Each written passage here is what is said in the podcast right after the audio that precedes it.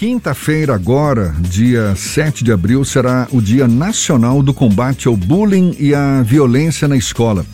Dia criado com o objetivo de chamar a atenção para os problemas causados pelo bullying durante a infância e a adolescência.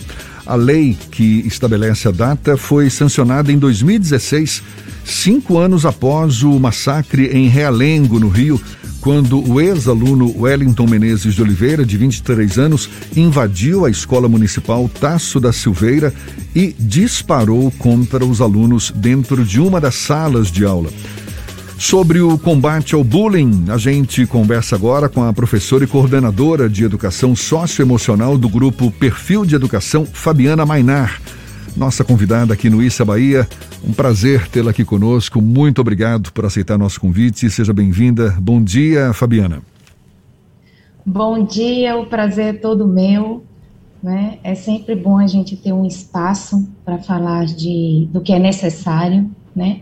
de temas importantes, de esclarecer aí não só para quem está mais diretamente envolvido com isso, mas também as famílias, né, os pais, de toda uma sociedade, porque as consequências do bullying, elas são, quando não são vistas, não são acompanhadas, não são tratadas, tem consequências aí é, muito sérias, né? E na maioria das vezes sem conserto mais, quando essa consequência chega lá na vida adulta é. dessa criança ou desse adolescente. Certamente. E, e, e já que é um dia para chamar a atenção, esse agora, quinta-feira que vem, para a questão do bullying. Que abordagens poderiam ser adotadas para prevenir, para combater o bullying nas escolas, professora? Ótimo. Essa palavra prevenção é a melhor medida, né? Não, eu costumo dizer, a gente tem que trabalhar o alicerce e não depois que a casa está pronta ir lá e fazer o remendo das paredes. Então, eu gosto muito da palavra prevenção. Acredito que toda instituição é, escolar ela deve ter uma ação preventiva, uma ação anti-bullying. Isso se dá da seguinte forma: no planejamento pedagógico ser trabalhado, né, aqui mesmo no, no grupo Perfil é trabalhado na área de linguagens. Nós temos também esse trabalho feito no componente curricular de educação socioemocional e de cidadania digital. Mas para além disso, nós precisamos estar fazendo sempre uma intervenção né, no colégio envolvendo todos. Então, é, prevenção de explicar o que é, como acontece, quem a gente deve procurar, quais são os personagens né, de um cenário de bullying. Não tem só o agressor e a vítima, é interessante falar isso. Tem também os espectadores, que são aqueles que estão sabendo e não fazem nada, porque não sabe como fazer, não quer se envolver, não quer se expor. Então, existe forma da gente pedir ajuda, da gente colaborar, sem expor, então, é só a gente dialogar, comunicar, é, oferecer esse conhecimento para é, essas crianças e, e aí a gente consegue fazer uma ação preventiva assim. Esse cuidado de incluir no conteúdo curricular o tema bullying, um debate sobre questões socioemocionais, esse cuidado de mobilizar a, a, a comunidade escolar, essa iniciativa parte é da própria escola, não há uma uma formalização desse debate. É, você concorda tem, com isso ou não? Uma, concordo, porém existe um, um, como é que eu posso dizer, os órgãos, né, competentes da área de educação que é, fazem todo o, o, roteiro e a delegação para a escola dos conteúdos que são trabalhados por séries.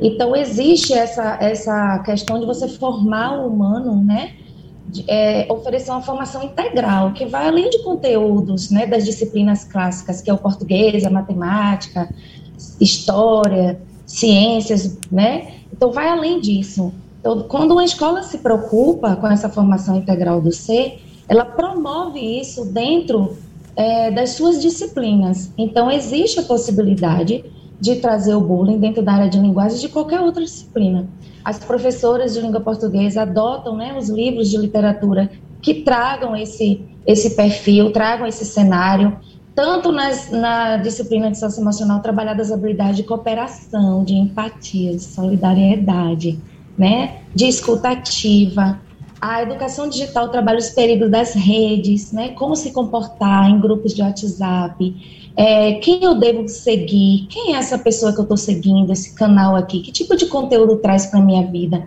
Então, tudo isso é trabalhado diariamente na escola. Claro que, que é, é o dever da escola fazer isso, independente se ela é da rede particular, do Estado, da prefeitura. É, mas quando é uma escola que traz isso como um pilar, que nem aqui o grupo perfil de educação, a gente tem o pilar de inteligência emocional, é, isso é muito mais forte. Então, só para você ter uma ideia, Jefferson, é, o, o Educação Socioemocional está na grade curricular aqui desde 2014 muito antes da BNCC colocar como obrigatoriedade nas escolas, né? E durante um período longo aqui, nós não tivemos nenhum episódio de bullying.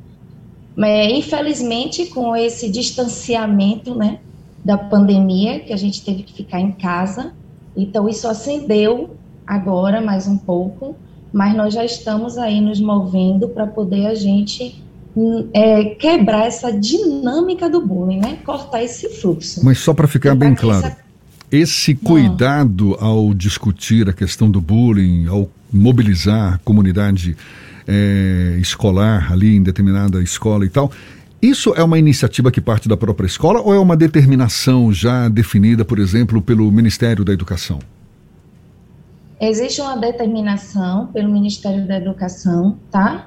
que isso tem que ser trabalhado, mas como eu lhe falei, quando a escola observa isso e coloca isso como prioridade, dá uma qualidade melhor.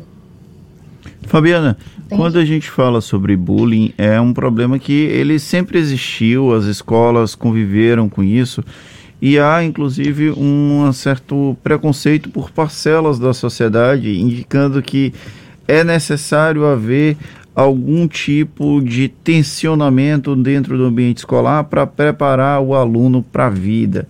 Esse tipo de debate ele ainda acontece também no meio da pedagogia dentro das escolas ou já é um debate superado e antiquado? Não, acontece, precisa sempre acontecer. Isso é comportamental, né? Comportamento a gente precisa estar trabalhando sempre, principalmente no ser humano em construção.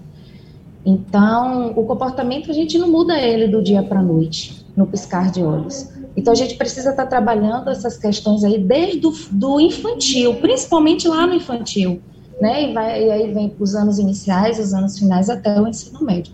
Para que a gente esteja sempre reavaliando, refletindo, acomodando novos comportamentos, percebendo nossos erros, ressignificando erros antigos, né?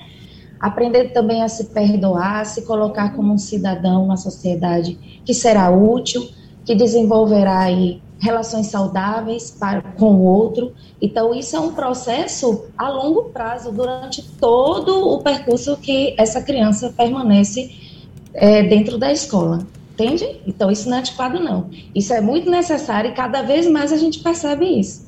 Além do ambiente escolar, o bullying é classificado basicamente no ambiente escolar, mas quando a gente evade as fronteiras da escola, a gente tem as convivências em condomínios, na rua. Em Salvador não é tão comum quanto no interior, mas existe. A própria convivência dentro de clubes, nas próprias relações familiares, primos, tal como os pais devem identificar o filho como um praticante de bullying e quando o filho acaba sendo alvo desse bullying, como reagir e como conversar fora do ambiente escolar para que isso seja minimizado, seja mitigado, Fabiana? Pronto. É, uma vítima de bullying ele traz sinais, né? E nós precisamos estar atento a esses sinais. Então, é, quando ele chega em casa com objetos perdidos ou danificados, né? Hematomas sem uma explicação aparente, é, é, perde o interesse é, de vir para o colégio ou fica pedindo para mudar de escola. É, há uma perda súbita da relação com as, os amigos, não quer muito mais ficar com os amigos, prefere ficar isolado, tanto em casa como na escola também, ou então tem uma festinha de aniversário, final de semana a família quer ir para algum lugar, se divertir, ele prefere não ir. Ele começa a ficar com medo de se relacionar.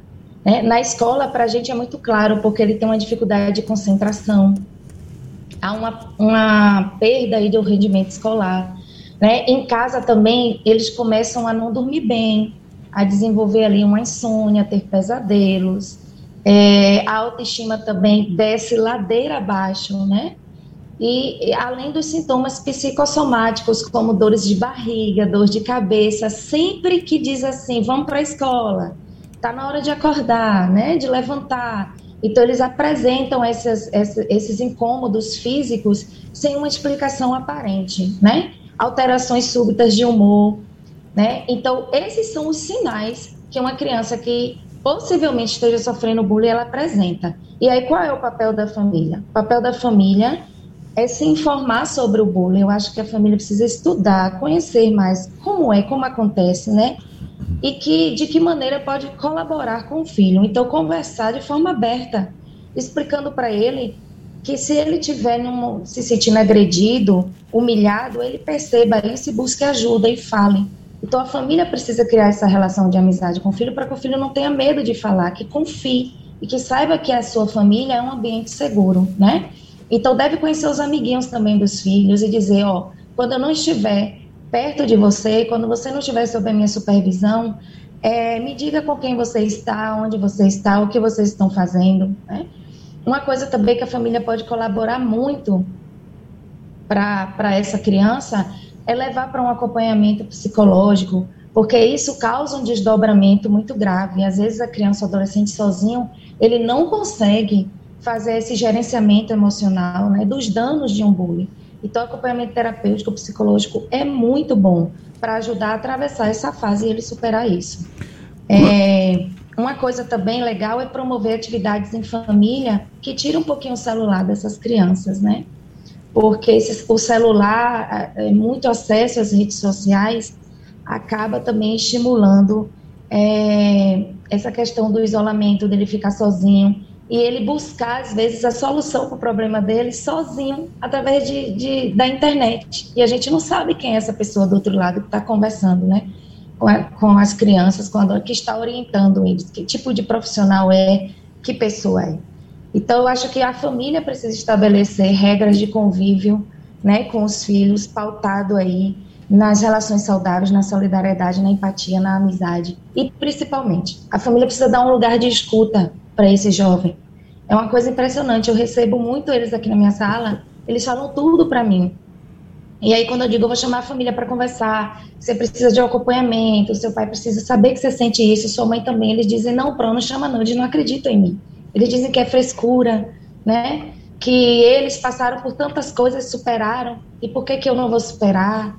Ou então uma dificuldade financeira também para buscar essa ajuda profissional, né, de um psicólogo, um terapeuta um terapeuta. Então, tem muitas coisas aí, mas eu acredito que uma família que dá esse espaço ao filho, que tem esse diálogo com base no respeito e no amor, a criança vai dizer sim. E o melhor de tudo é que há solução para isso, tá? Melhor ainda quando é no iníciozinho. É, aí é mais fácil de resolver. Fabiana, quando a gente fala sobre a, o suporte que as escolas devem dar a essas crianças que são vítimas de bullying, é, vítimas e até a, as próprias que constroem o bullying também acabam sendo vítimas do próprio veneno, digamos assim, em um dado momento. É, quais são os profissionais que as escolas devem ter à disposição e como funcionaria para escolas que infelizmente não tenham condições de ter, por exemplo, um profissional de psicologia para dar esse suporte? A gente sabe das dificuldades, inclusive teve até um debate recente sobre a legislação que obrigava a presença de psicólogos nas escolas e o governo federal acabou vetando isso como lidar com esse problema quando não há, infelizmente, a disponibilidade de profissionais capacitados para lidar diretamente com o assunto. É, aí se torna um pouco mais difícil, porque a criança ela não acha esse espaço dentro da escola, né?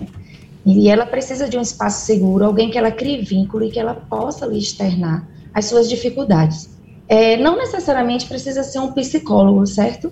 Se for ótimo, mas precisa ser um orientador pedagógico, porque é, o que é que ele faz, né? Que é o meu caso aqui na escola. É, eu, é, chega para mim é, alguma informação de que está acontecendo algum cenário de bullying em determinada turma. Então, eu tenho que investigar os personagens envolvidos, os agressores, a vítima, né, ou as vítimas, é, a princípio. E ali eu faço um atendimento individual, fazer uma sondagem. Percebendo que é real aquilo ali, a gente chama a família para poder comunicar e escola junto com a família, fazer um trabalho né, é, é, em parceria. Então, o que é que cabe à família? Construir vínculo, conversar com essa criança, levar para um acompanhamento psicológico se precisar, né? E a escola precisa também fazer as intervenções pedagógicas. Então, eu comunico aos professores que trabalham diretamente com isso também no planejamento. Então, eu digo, oh, vamos fortalecer essa aula, vamos enfatizar mais isso nessa turma em específico para a gente quebrar essa dinâmica do bullying. Além disso, eu dou um acompanhamento a essas crianças aqui na escola. Então eu pergunto como elas estão, se elas estão se sentindo melhor, que elas não estão sozinhas, a gente precisa proporcionar a ela que ela está num ambiente seguro e garantir essa segurança, né? Então, se eu tenho um aluno que ele tem um comportamento agressivo aqui dentro do colégio, eu chamo a família, a família vai fazer a parte dela com a nossa orientação e aqui eu vou fazer a nossa. Então, se, se necessário for, eu vou escalar um funcionário para ficar observando esse aluno, acompanhando ele. Não assim, ele nem está sabendo, na maioria das vezes, mas observando para que ele não vá agredir ninguém, para que se ele ficar também sozinho, isolado, chorando, ele tenha esse acolhimento, né? Porque é, é natural que a gente, assim, vá logo cuidar de quem está sofrendo, da vítima, é muito justo, mas aquele que agride também é um pedido de socorro, ele quer ser visto. E ele usou uma estratégia errada para ser visto. Então, existe uma feridinha aberta dentro dele, é um pedido de socorro. E os profissionais que trabalham na educação, dentro de, um, de uma escola, precisa ter esse olhar, né, até mais sistêmico, ver além daquela primeira impressão. E aí tudo muda, a gente vai reconfigurando esse cenário, entende? E assim, da mesma maneira que a gente acolhe uma família da vítima, a gente acolhe a família do, do agressor, né? Porque é uma família também que está precisando de orientação. Ninguém tem um filho para tornar ele um agressor, isso não existe. Então, às vezes, por falta de conhecimento, de orientação, as coisas acontecem. Na rede pública, né, é, infelizmente, eu sei que na maioria delas não tem esse profissional, mas existe uma maneira de criar, quem sabe, um grupo de apoio a essas crianças, né, um grupo ali de dois, três professores que tenha uma disponibilidade maior. É, é só uma sugestão para poder ter, é, acolher essa fala, né, ter esse lugar de fala para quem sofre para quem é o espectador, mas precisa ter ações. E elas não custam muito, né? Basta você ter vontade, você estudar, você planejar, que as coisas são possíveis de acontecer. Uma outra coisa que também pode ser muito bacana no colégio público, né? É, na rede pública da prefeitura, já que tem essa carência do profissional, ter pais que tenham uma estrutura melhor, né? É, que tenham um conhecimento melhor, que teve acesso a, a mais informações, a formar esse grupo de apoio e, e ficar disponível em algum momento do colégio para que os alunos cheguem até eles, os professores, e conversem. Acho que quando a escola oferece esse espaço de diálogo, esse lugar de fala, tanto para profissionais quanto para os estudantes, é, é possível da gente fazer assim boas ações. A gente está conversando aqui com a Fabiana Mainar, que é professora e coordenadora de educação socioemocional do grupo Perfil de Educação. Quinta-feira agora será o Dia Nacional do Combate ao Bullying e à Violência na Escola. O papo aqui é sobre exatamente as abordagens, enfim, como prevenir e combater o bullying nas escolas. Você estava destacando agora há pouco a importância do envolvimento das famílias nessa discussão. Pela tua experiência, Fabiana, até que ponto as famílias têm participado desse debate? Como é que você avalia? Ainda falta estímulo, falta interesse? Imagino aqui que muitos pais, até pais mais velhos, por exemplo, devem se lembrar: poxa, mas na minha infância existia bullying, não era esse problemão todo. Como é que você percebe o envolvimento das famílias nessa questão? Pois é, é eles têm uma certa dificuldade porque na nossa época, né, eu sou da geração desses pais é, e a gente, é, isso se organizava dentro da gente de uma forma tão orgânica, tão natural, né? A gente não vê essas consequências todas assim. Ou então porque não, não era conversado de uma forma né, mais apropriada, não sei. Mas é, realmente eles têm essa dificuldade, eles pegam eles como exemplo, né? Então, quando a criança chega em casa e diz, estão me, me, chamando disso, me apelidaram de tal coisa, o pai, mas menino, deixa de ser besta, né? E comigo, que me chamavam de, de testa de para-raio, isso daqui eu não estava nem aí.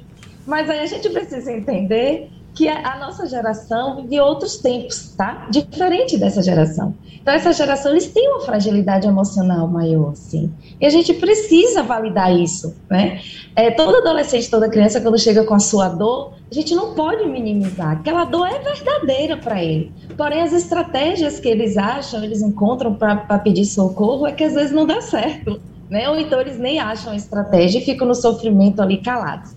Então, assim, eu acredito que, que as famílias que mais é, se preocupam com isso, que buscam isso, é quando o bullying já se instala, né, dentro de casa. Ou quando o filho já está trazendo um certo sofrimento. Aí é que vem aquele start, acende a luzinha e vai procurar saber, procura escola, procura estudar e procura lei, porque já tem lei, né, é, para o bullying, desde 2015, inclusive.